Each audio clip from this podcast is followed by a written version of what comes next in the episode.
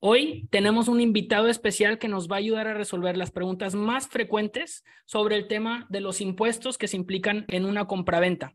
Hoy tenemos el tema, ¿cómo puedes exentar o pagar menos impuestos al vender o comprar una propiedad? Parte 2, con invitado especial, el licenciado Jorge Ramos, notario suplente de la Notaría Pública número 94.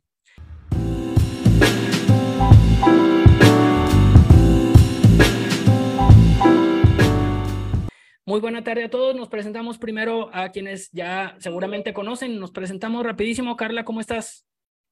Hola, Dani. Eh, muy bien, gracias. Espero que todos también se encuentren muy bien. Para los que no me conocen, yo soy Carla Garza, asesora hipotecaria de finanzas asesores hipotecarios con más de ocho años de experiencia en el mundo inmobiliario. Bienvenida. Gracias. Y Carlos Tomás, bienvenido. ¿Cómo estás? Muy bien, gracias, Dani. ¿Tú?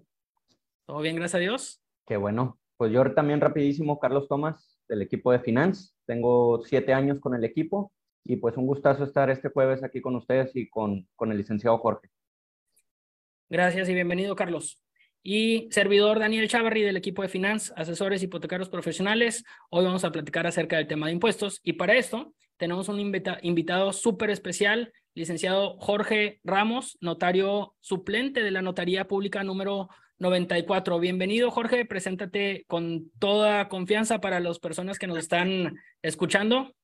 Pues bueno, antes que nada, darles las gracias que, que están viéndonos por este canal o, ya si lo están viendo eh, grabado, pues bienvenidos. Y pues mi nombre, como bien lo dices, es Jorge Ramos. Soy, eh, tengo la fortuna de ser notario público, suplente de la adscrito a la Notaría Pública 94.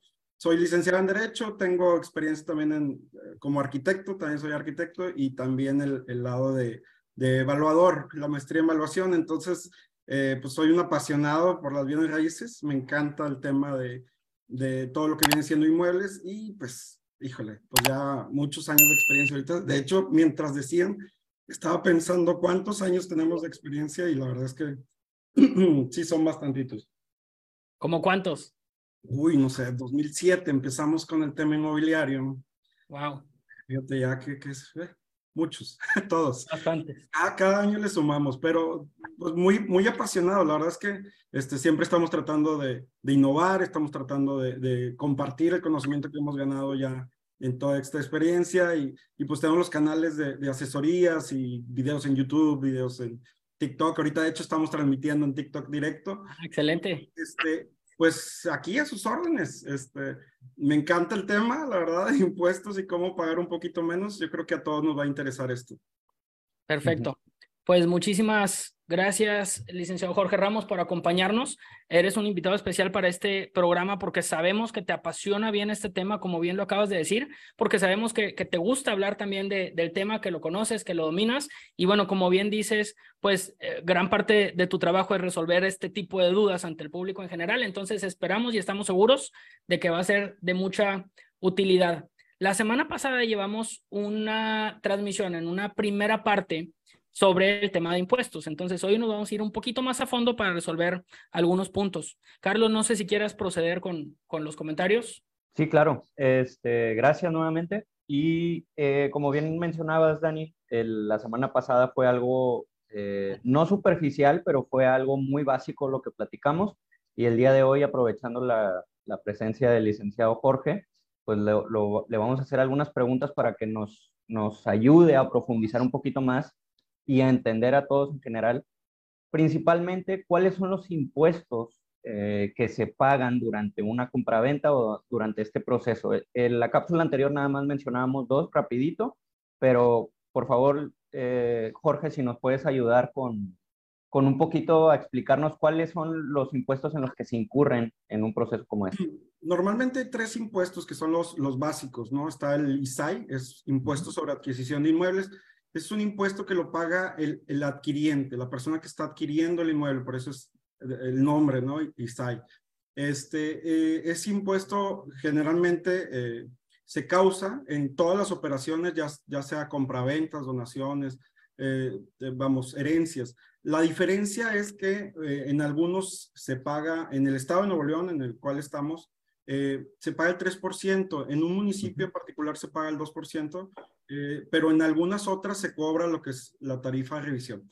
voy a, ahorita ampliar así el tema eh, muy general y luego ya si quieren nos vamos pasando al específico. Eh, también existe el, impuesto al valor agregado sobre construcciones que no sean habitacionales y por otro lado también tenemos el ISR por adquisición y el ISR por eh, enajenación. ¿ok? El más común es el de enajenar, pero hay veces que, por decir ahorita que decía las, las donaciones, se adquiere un inmueble y entonces está obteniendo una utilidad eh, por esa donación que te hacen gratuita, este, entonces pagas un, porcentaje eh, para, para, vamos, para pues cumplir con tus obligaciones fiscales, ¿no? Este, esos básicamente esos tres impuestos son los que aplicarían en, el mundo eh, inmobiliario. vamos, sobre eso vamos, estamos hablando del estado de Nuevo León, ¿verdad? Así es. Perfecto. Oye, Jorge, hay una pregunta que también nos hacen muy seguido y ahorita lo mencionaste, en Nuevo León específicamente se paga el 3% por lo del ISAI. ¿Por qué varía en diferentes estados? ¿Cuál es el motivo?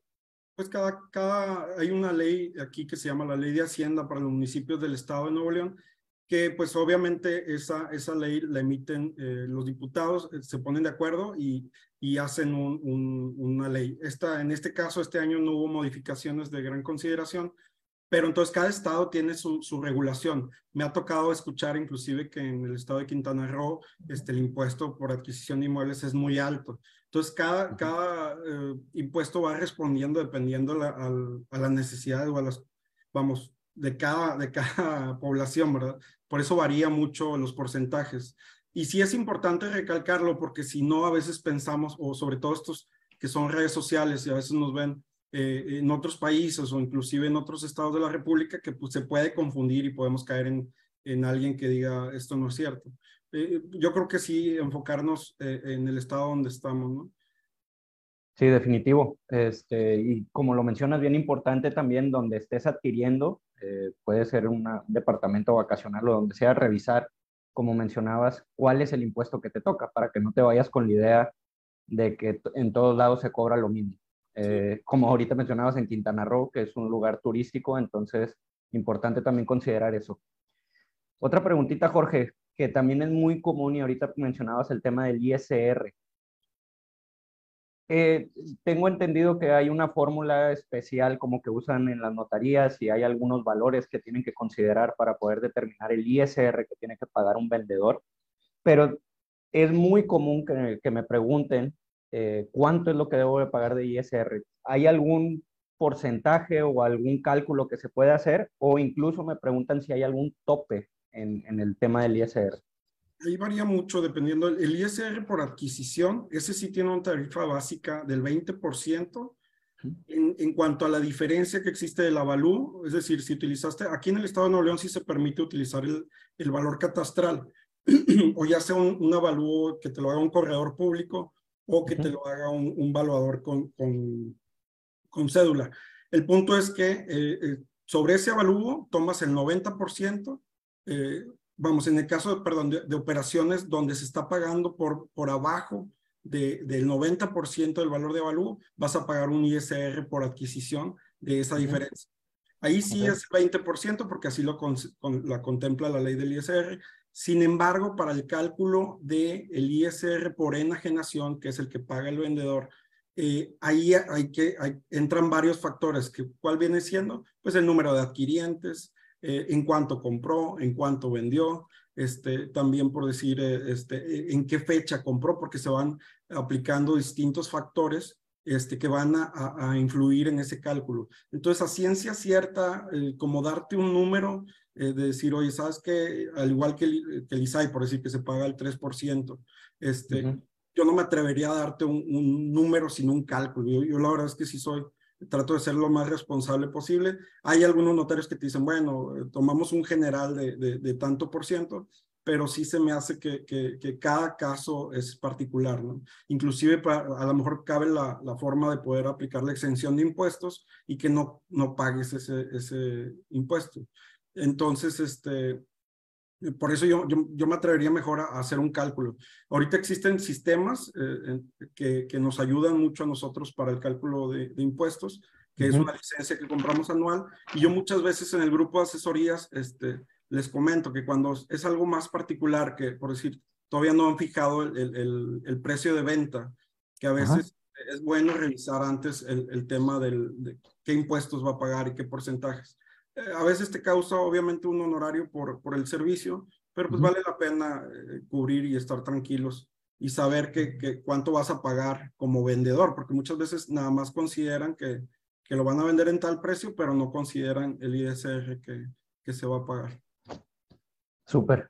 Por último, para poder profundizar un poquito más en, en, estos impuestos que mencionabas, una pregunta que también eh, es recurrente que me hagan, incluso me acaba de pasar esta semana, es si estamos obligados a pagar estos impuestos tanto el comprador como el vendedor, porque se ha dicho, y yo lo he escuchado, donde hay forma donde tú puedes reclamar el hecho de que, no, que estás pagando un ISAI y que, que no estás obligado a hacerlo.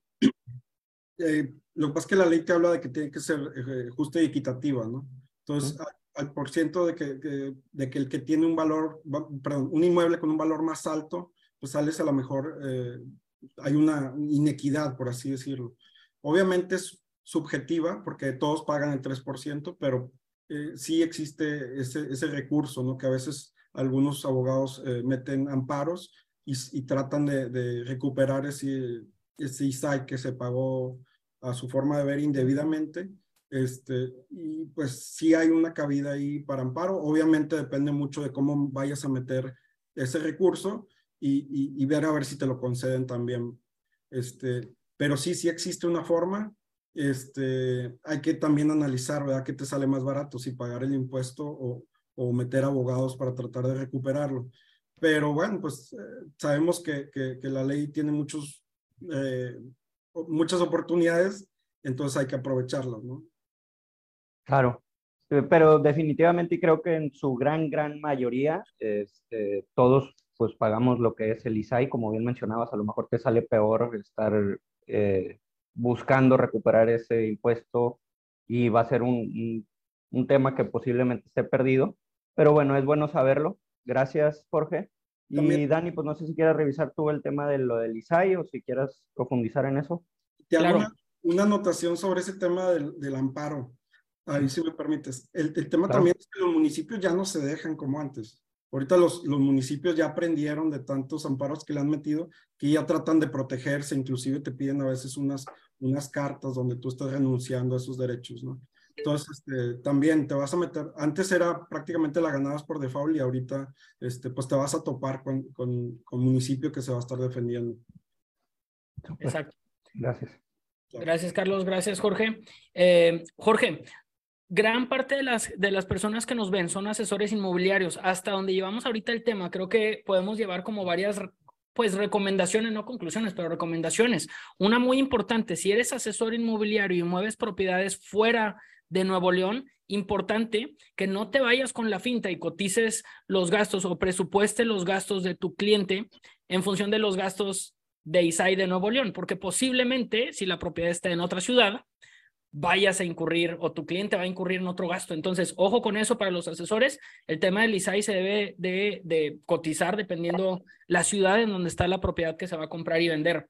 El segundo tema, como bien acaban de, de mencionar, pues el ISAI el, el, prácticamente te están invitando a pagarlo y como bien dicen, en muchas notarías ya cuando llegas a la firma, hacen que el cliente firme una carta en donde dice que está pagando por su propia voluntad este impuesto. Entonces, el deber ser es pagar el, el ISAI, que es el impuesto sobre adquisición de inmuebles. Y justo esto me lleva, Jorge, a que la semana pasada el segundo bloque del que hablamos era este gran tema del ISAI, el impuesto sobre adquisición de inmuebles, que paga obviamente la parte que compra. Tengo aquí un par de preguntas frecuentes, pero no sé si antes de eso tú quieras platicar un poquito del ISAI antes de ir a las preguntas. Pues, bueno, pues es prácticamente un impuesto, como les dije, que se paga por adquirir un inmueble. Eh, lo que hablabas ahorita es muy cierto, hay que no, no confiarnos en que siempre va a ser el 3%. Hay, hay municipios como Escobedo que manejan el 2% este, y puedes salir beneficiado inclusive sobre eso eh, sí es bueno como quiera que calculen desde antes eh, ese tema, ¿no? Porque a lo mejor tienen capacidad para el pago de una vivienda, digamos, a lo mejor, no sé, 3 millones de pesos y se genera eh, 90 mil pesos de impuesto. lo cual a veces sale de su presupuesto, ¿no? Más los gastos notariales, este, más registro y todos esos temas.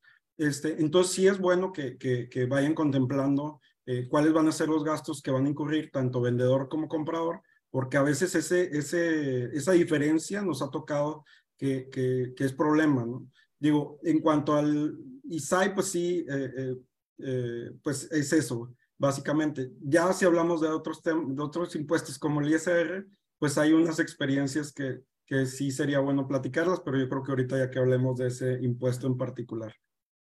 Jorge, tengo varias preguntas sobre este tema del ISAI. Se, se habla de que hay una ISAI con tasa preferencial en ciertos casos. ¿Podemos comentar un poquito sobre eso? Sí, claro, es como te comentaba, por decir, el caso de donaciones, el caso de herencias, eh, no se considera que se paga un impuesto, son operaciones que están exentas del impuesto, sin embargo se pagan siete cuotas. ¿Qué quiere decir siete cuotas?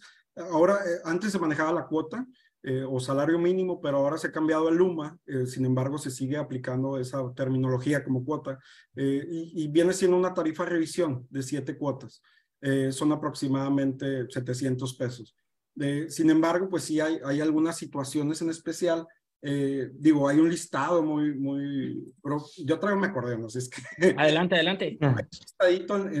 por decir, en, en, adquisiciones que se hacen por causa de muerte, digo, voy a mencionar las, las que se me vienen a la mente, por causa de muerte, las que vienen siendo también por, por divorcios. Eh, la, la, disolución de la sociedad conyugal tampoco genera este tipo de, de impuesto también las operaciones que se hacen de padres a hijos o de abuelos a nietos. Hablamos de una línea recta, eh, ya sea también en ascendente o en descendente.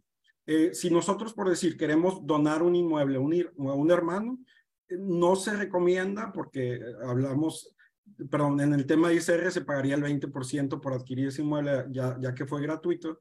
y el tema de ISAI, pues no pagas por ser donación, efectivamente pero, este, pero sí, sí este, te va a generar otro tipo de impuestos. Entonces, este, sí, sí hay, eh, por decir, para instituciones eh, de educación, de gobierno, eh, bienes, pues, en general destinados al, al, desarrollo social, pues todo eso no, no paga el, el 3% de ISAI en el caso de Nuevo León, y hablando también de, de, por decir aquí, partidos políticos, asociaciones políticas tampoco, este, también las donaciones que se hacen entre cónyuges, esposos, todavía cuando están casados, este, tampoco genera el, el pago del ISAI. Este, no genera el pago del ISAI. Todos estos ejemplos que me dices, Jorge, perdón que te interrumpa, no generan ISAI o lo generan más bien con este costo preferencial, ¿verdad? Con esta tasa preferencial. Y se considera como, es una tarifa única que le llaman tarifa única especial, son siete cuotas, siete UMAS, este, y es lo que se paga para todas estas eh, operaciones. Levantado No, está bien. Y, y, también hay un tema, por ahí se, se dice, si se trata de la primera propiedad que va a comprar una persona y demuestra con una carta de no propiedad, si no me equivoco, el valor, con un valor igual o menor a cerca de un millón ciento treinta y cinco, un millón ciento treinta y seis mil pesos, también aplica esta tasa preferencial, ¿verdad? Mira, yo tengo aquí, eh, son 15 cuotas elevadas al año, ¿ok? Ok. Este, ahí estamos hablando que sí podrían ser, eh, vamos, cuando el inmueble eh, eh, no exceda esa cantidad, este, sí se puede tomar en cuenta como tu primera enajenación y tienes un beneficio en el, pago de ISAI. ahí no tengo ahorita el dato de cuánto está la cuota elevada al año, este, pero sí, volvemos a lo, a lo mismo, son UMAS anuales, este, se multiplica por 15 y si tu inmueble eh, es la primera vez que adquieres un inmueble en el estado de Nuevo León, no nada más en un municipio, sino en todo el estado, este, destinado, tiene que estar destinado a casa habitación. Este, si pagas esa, esa cuota, nada más cuota única de siete cuotas, ¿no? De siete UMAS. Este, también en, adquisiciones de viviendas cuando no exceden 9,398 cuotas, ¿ok? Y eh, siempre y cuando pues esta persona sea jubilado o pensionado y que no tenga otro, otro bien eh, inmueble dentro del estado de Nuevo León.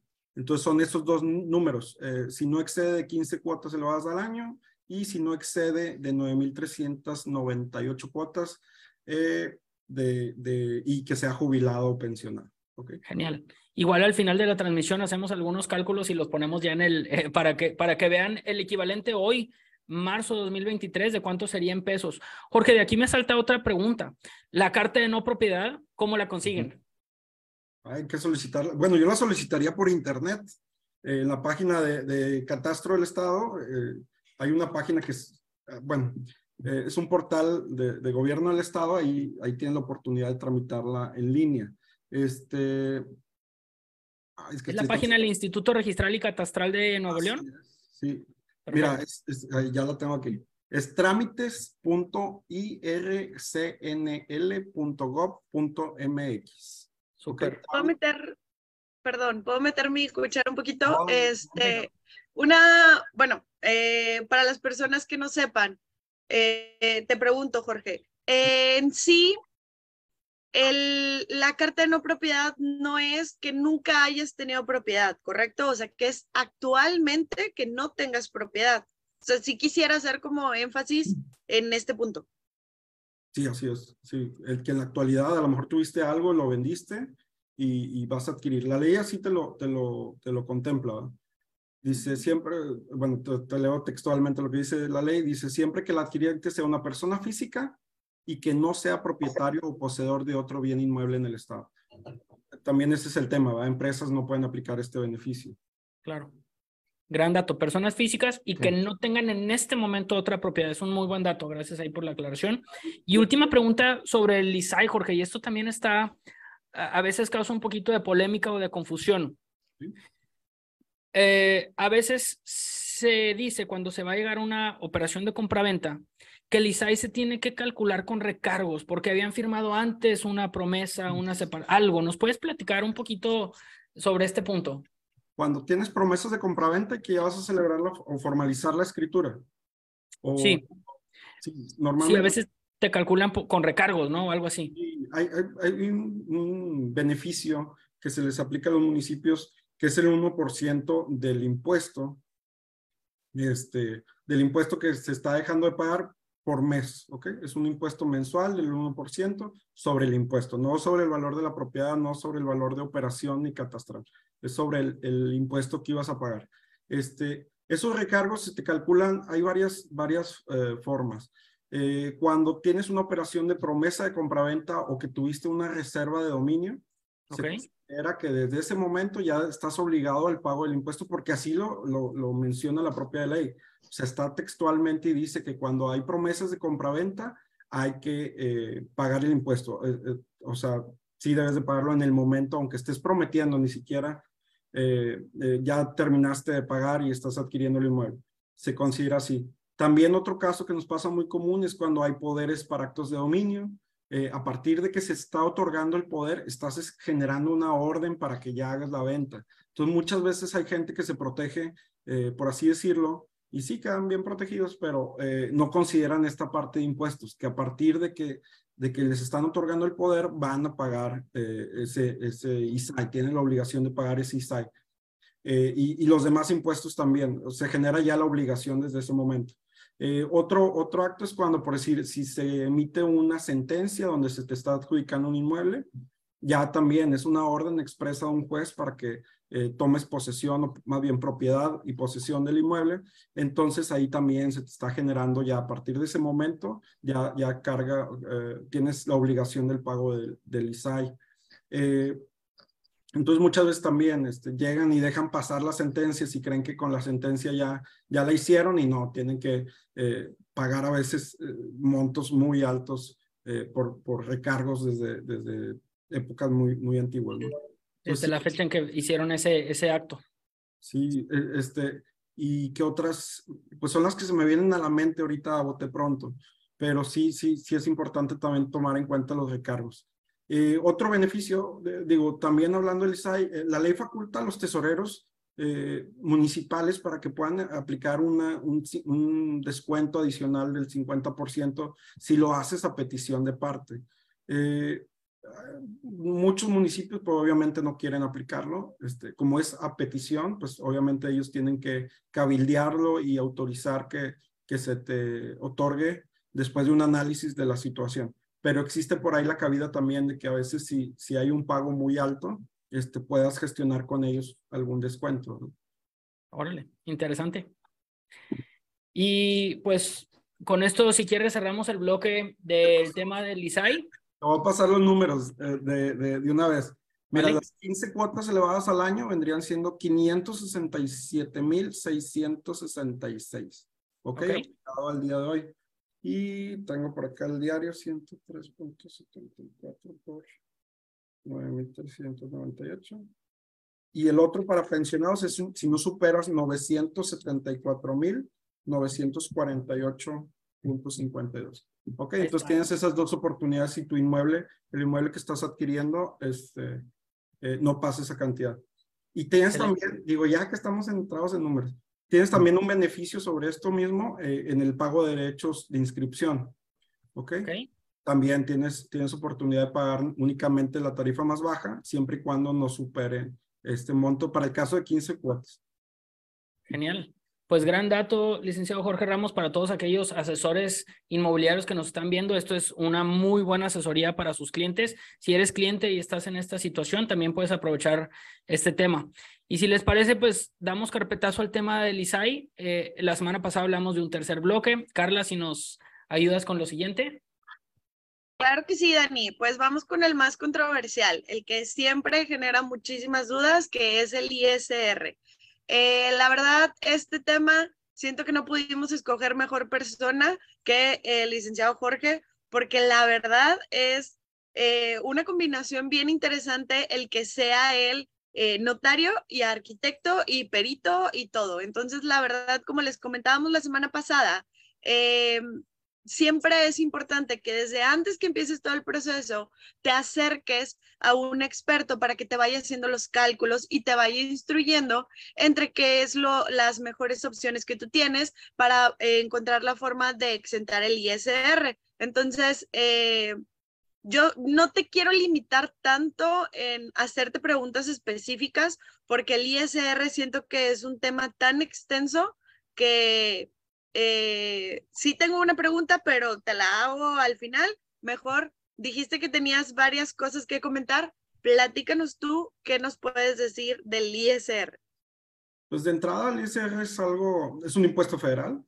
Eh, se paga por una utilidad obtenida, ya sea por la venta del inmueble o ya sea también por la compra del inmueble, siempre y cuando vaya a un valor de operación por debajo de la. Es decir, el inmueble cuesta más de lo que tú estás pagando, entonces estás obteniendo una utilidad eh, al momento de hacer la operación. Entonces, ya partiendo de esos dos eh, puntos, eh, pues sí existen formas, por decir, el, propio gobierno está protegiendo, vamos, a los, a los propietarios de vivienda para, oye, decir, oye, ¿sabes qué?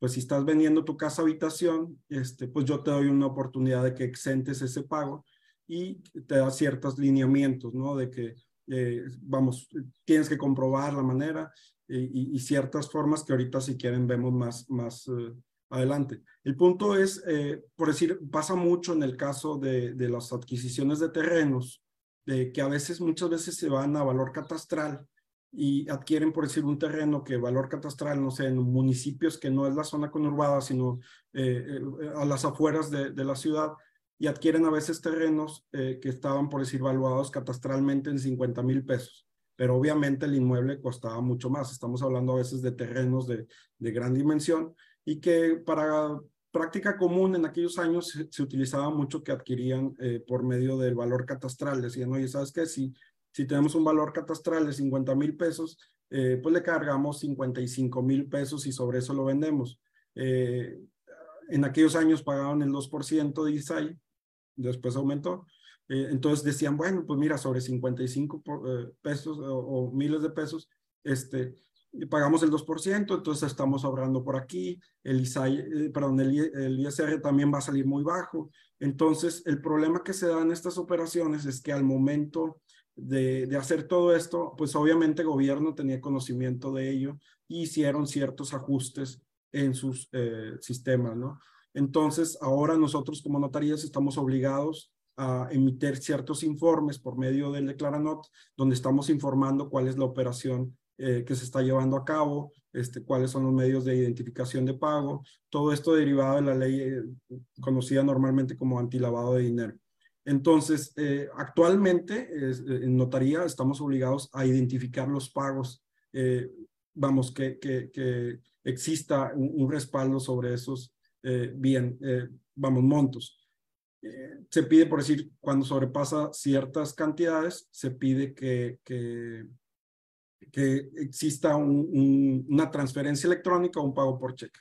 ¿Por qué explico todo esto? Porque antes no nos obligaban a, a, a, respaldar por qué, cómo se llevaba a cabo la operación. Hoy en día sí se hace. Entonces nos estamos encontrando casos donde eh, los inmuebles están vendiendo a lo mejor adquirieron en 50 mil pesos o 55 mil pesos y hoy están vendiendo en 7, 10, 20 millones de pesos porque ahorita eh, se tiene que comprobar dónde está saliendo el dinero.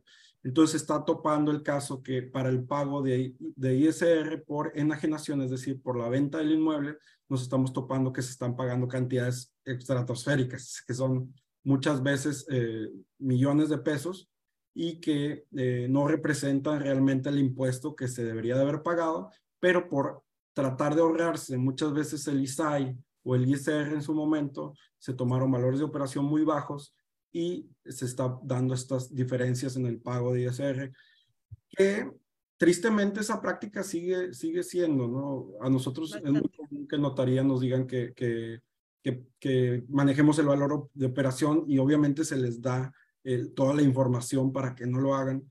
Eh, aún así hay, hay, operaciones que dicen, no, no, es que yo estoy, o sea, ¿cómo pasa a contradecir una persona que dice, oye, sabes que pues esa es la verdad, o sea, yo estoy comprando en 100 mil pesos, aunque sabes que el inmueble está demasiado caro. Eh, entonces, esas son las experiencias que nos ha tocado en cuanto a temas de ISR este, que sí, sí vale la pena hacer hincapié porque aún y cuando, por decir, cuando, cuando vi el tema, decía, ¿cómo queremos, eh, cómo hacer para pagar menos? Bueno, pues pagar menos, pero sí, este, cuidando todos esos, esos temas, ¿no? Hay, que, hay que saber cómo, cómo llevar una buen, buena planeación fiscal, ¿no? Para este tema. De, y sí es importante apoyarse, ¿no? Dale, dale, Daniel. Jorge, justo acabas de darle en el clavo con un tema que, híjole, sucede muy frecuentemente que pregunten, quiero escriturar, o que hagan el comentario, quiero escriturar más bajo con tal de hoy pagar menos impuestos. Todo lo que nos acabas de decir es muy, muy, muy valioso porque escriturar más bajo hoy te va a ahorrar ISAI si tú eres el comprador, pero a la larga en ISR te va a salir exponencialmente más caro. Entonces, lo mejor es tratar de firmar al precio real que vas a acordar. Por ahorrarte algo de dinero en el ISAI comprando hoy más barato, al rato van a salir ejemplos como los que acabas de mencionar. Ahorita estás mencionando propiedades que antes, como no tenían que demostrar cómo llegar al precio de compraventa, se escrituraban un precio más bajo que muy seguramente no es el que realmente acordaron. Entonces, en el papel pusieron un precio muy bajo, que seguramente no es el que en realidad operó, pero como en el papel está muy bajo y hoy estás vendiendo, hoy esa persona está pagando muchísimo más de lo que en su momento se ahorró. Entonces, importante para los clientes y asesores que nos estén escuchando, pues tratar de pagarse a, la realidad. Eso en, realidad es lo más, no se trata de pagar menos impuestos por pagar menos impuestos, se trata de pagar nada más lo justo, ¿verdad? Y utilizar los, recursos que hay, ¿verdad? Sí, sí, Carla. Perdón, que justo es eh, lo que me lleva a la pregunta que, que te iba a hacer, que eh, va de la mano porque mucha, como bien mencionaste, eh, mucha gente por ahorrarse el, el ISAI, luego tiene el problema de que el ISR le sale muchísimo más alto. Eh, ¿Hay alguna forma en la cual nosotros mortales podemos hacer un, algún cálculo para darnos alguna idea de más o menos cuánto podríamos pagar a ISR o de plano nos dices, ¿sabes qué? Mejor acércate al notario.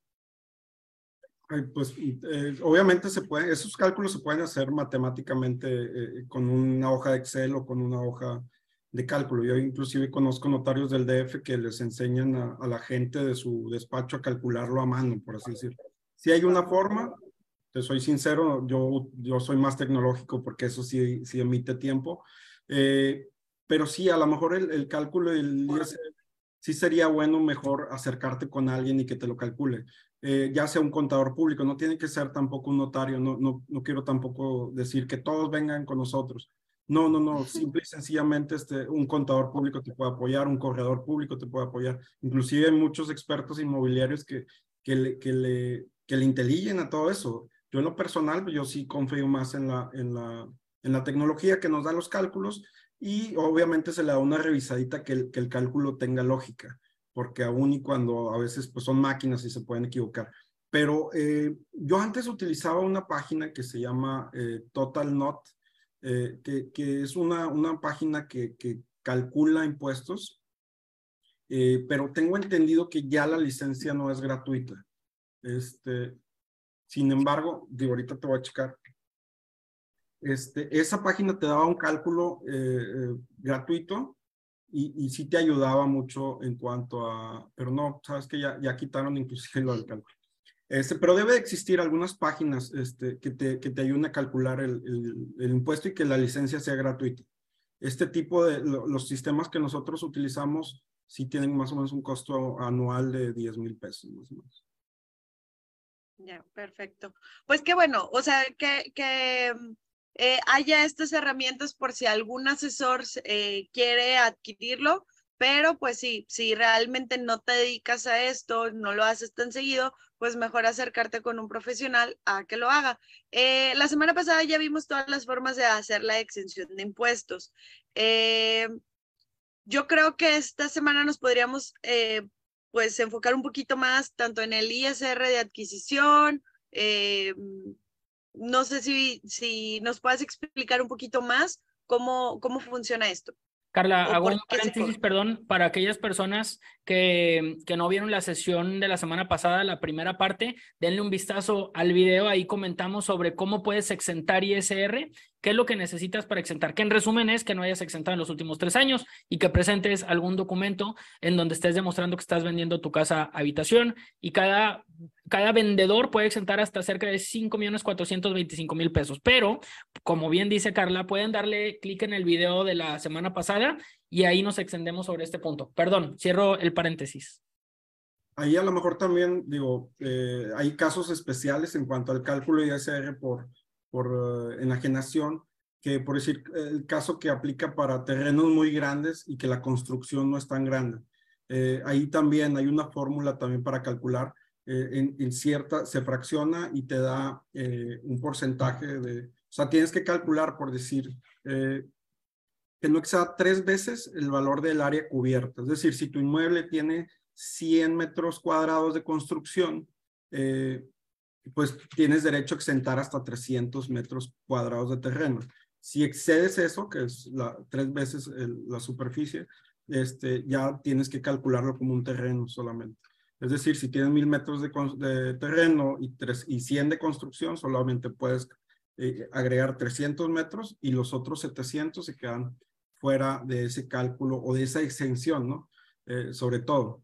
Eh, porque a veces dicen, oye, sabes que yo tengo una quinta y, la uso como casa habitación y compruebo que es casa habitación y este, quiero exentar todo, todo el terreno y no, no es así. Es únicamente un, un, número tres veces eh, similar a, tu superficie de construcción. Entonces también ese es otro punto que, que sí es bueno aclarar. Buen dato. Este, ¿qué otro? Pues es que tengo acordeón, digo, no creo que. Carla, ¿tienes algún otro punto?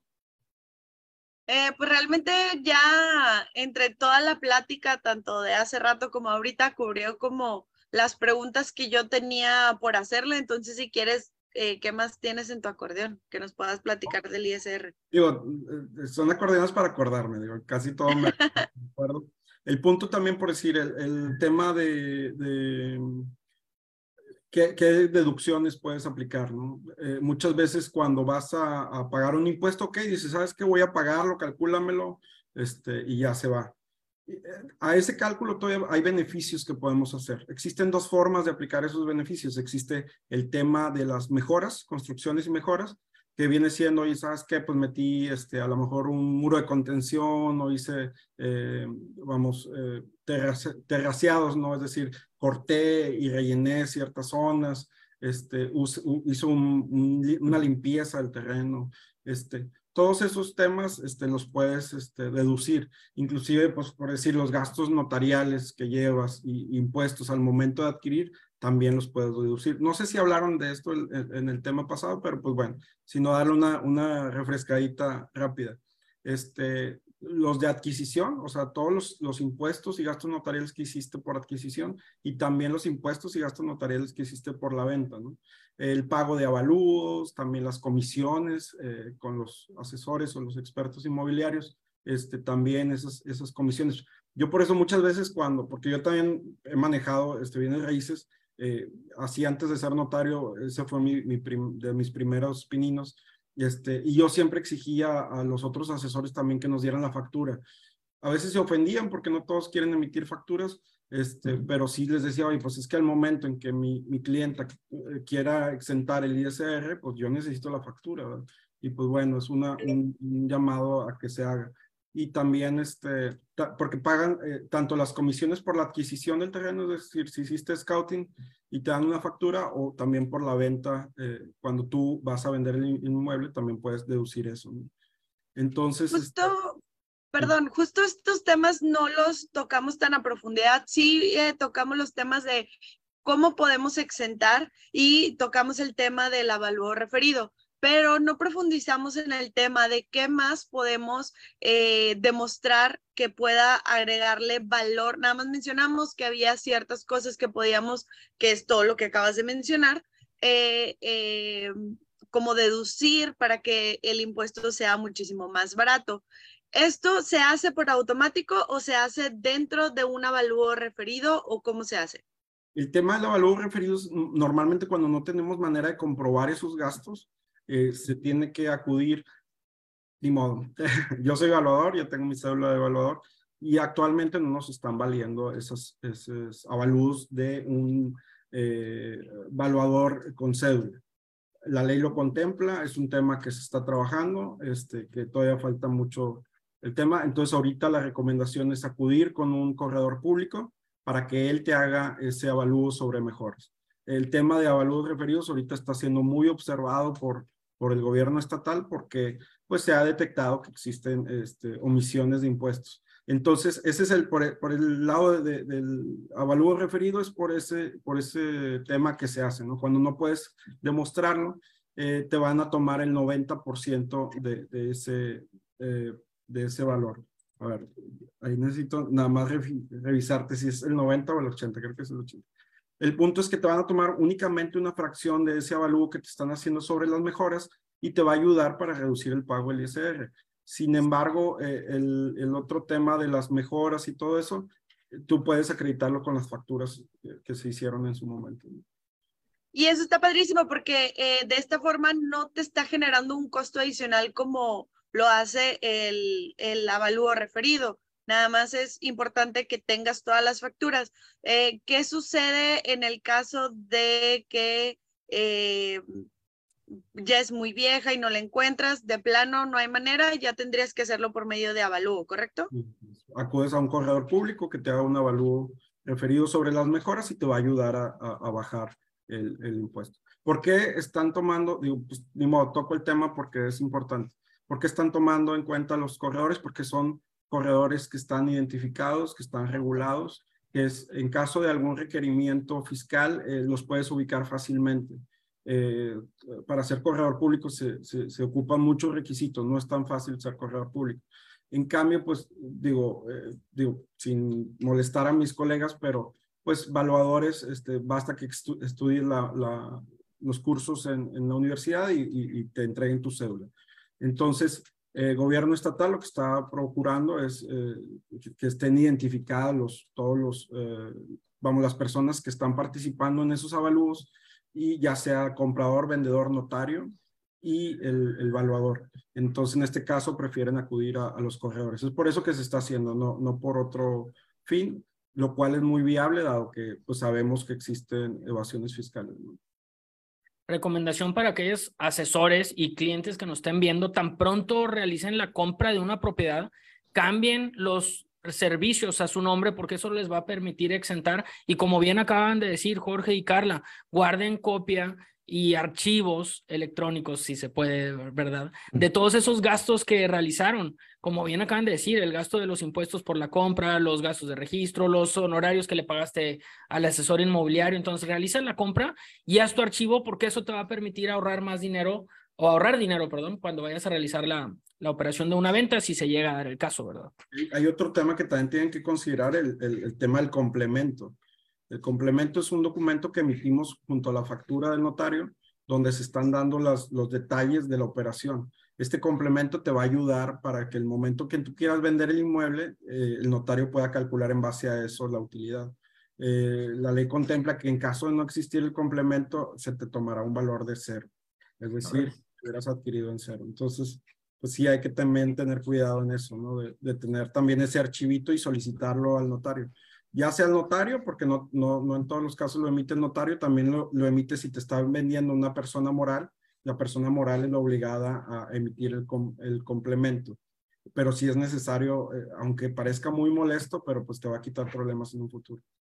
Claro. Sí, la verdad hay notarías que te dicen que si no tienes el complemento, no se firma.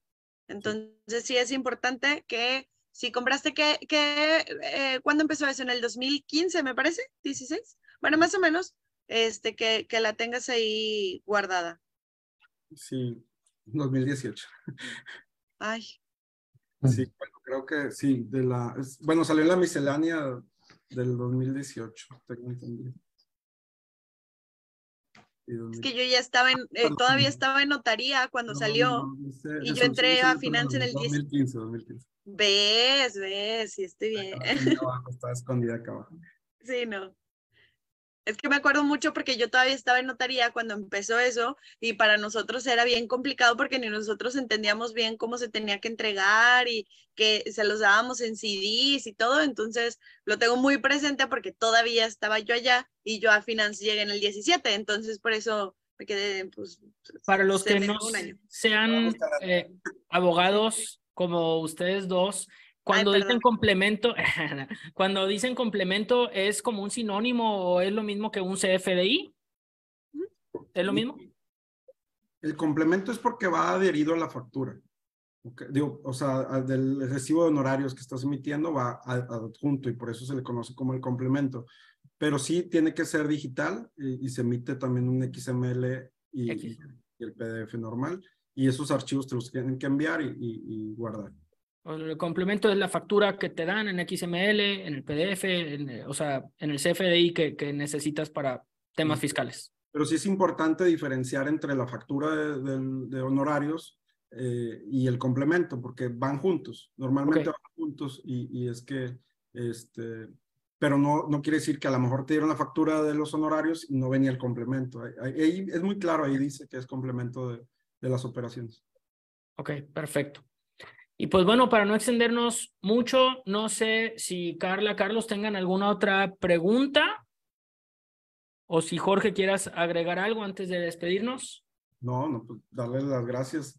Este, obviamente no soy, no soy perfecto, tengo muchos errores y entre ellos se me van a ir datos. Si alguien que nos está viendo tiene opiniones distintas, pues sí, sería bueno que ahí las compartan en el, en el grupo todos aprendemos, ¿no? Ya ves ahorita, 2018 y 2015, todos aprendemos y, y, pues se trata de eso, más que todo compartir los conocimientos que tenemos. Digo, no me estoy lavando las manos, soy responsable de lo que digo, pero este, sería bueno que si alguien eh, tiene algo o quiera participar ahorita de los que están conectados, que veo que está muy, muy nutrida la, la, la participación, pues qué mejor que nos, que nos compartan, ¿no? Exacto. No, claro, y la, la verdad, eh, bueno, al menos uh, supongo que a ti también, a mí en la escuela de lo que más me enseñaron fue que no te tienes que aprender toda la información porque es demasiada. Eh, lo importante es saber dónde buscarla. Entonces, detalles como, ay, ¿cuándo empezó eso? Pues no tienen gran relevancia. Es muchísimo mejor que sepas utilizar los sistemas, que sepas eh, la información más concreta que una fecha. Entonces, la verdad, eh, eh, yo siento que toda la información que nos has compartido es bastante valiosa, que tienes bastantes conocimientos. Eh, y pues no sé si, Carlos, ¿tú quieres agregar algo? No, no, no, está perfecto como lo mencionaste también, o sea, creo que la información está bastante completa. Eh, muchas gracias, Jorge, también por, por todo eso que nos compartes. Y honestamente, pues yo también aprendí demasiado ahorita, este, lo que estabas platicando, este, y pues padrísimo. No, adicional la pregunta ni nada, no, está bastante completo. Si les parece, como les había dicho, este video se queda editado para retransmitir tanto en Facebook como en YouTube y en Spotify. Para efectos de la edición del programa que se quede en repetición, vamos a despedirnos y nos quedamos unos minutitos más, ¿les parece? Para mandar saludos y resolver algunas preguntas que nos dejan por aquí. Entonces, sin más, eh, les agradecemos mucho a todas aquellas personas que nos estén acompañando en vivo o que nos estén viendo en repetición. Recuerden que pueden dejar sus comentarios o sus preguntas en, el chat de comentarios y preguntas y con muchísimo gusto lo resolvemos, si no en vivo, en repetición. Eh, antes de despedirnos, Jorge, y por último, no sé si quieres dejar tus datos de, de contacto, ¿en dónde te pueden encontrar? Bueno, les dejo mi celular, que es única y exclusivamente para WhatsApp es el 818-179-2084. Eh, al igual y también tenemos un grupo de asesorías notariales, si me permites echarme el gol. Eh, claro. Ya, lo hiciste. Este, también para que me envíen un mensajito y de ahí los podemos agregar a un grupo de más de 400 personas que apenas se está formando, este, en el cual vemos dudas de, de temas notariales. Eh, como lo comenté desde un inicio, este, estamos también en TikTok, estamos en, en YouTube, este, buscar por, el canal, tenemos un canal que se llama Los Expertos Inmobiliarios, en el cual vemos temas de todo, no, no nada más temas jurídicos, sino también temas de, de, de bienes raíces, o es la intención de ese canal. Y también por redes sociales, estoy como Jorge Alberto Ramos. Este, ya la verdad es que como no es un solo usuario, son como mil usuarios, pero debe estar algo así como Lick Jorge Ramos o ARC Jorge Ramos. Este, entonces, la verdad es que, pues, encantados de apoyarles. Este, lo que necesiten, dudas, todo lo que salga, este, ahí estamos en todas las redes sociales intentando compartir un poquito de, los conocimientos que hemos obtenido. Bueno, ya lo saben, denle seguir al licenciado Jorge Ramos y estoy segurísimo que van a resolver todas las dudas que tengan sobre temas notariales, fiscales, etcétera. Entonces no duden ni tantito en seguirlo y pues mil gracias por acompañarnos, Carla Garza, Carlos Tomás, licenciado Jorge Ramos, muchísimas gracias. Nos quedamos unos minutitos más. Gracias a los que nos están viendo. Muchos saludos y buena tarde. Buenas tardes. Luego.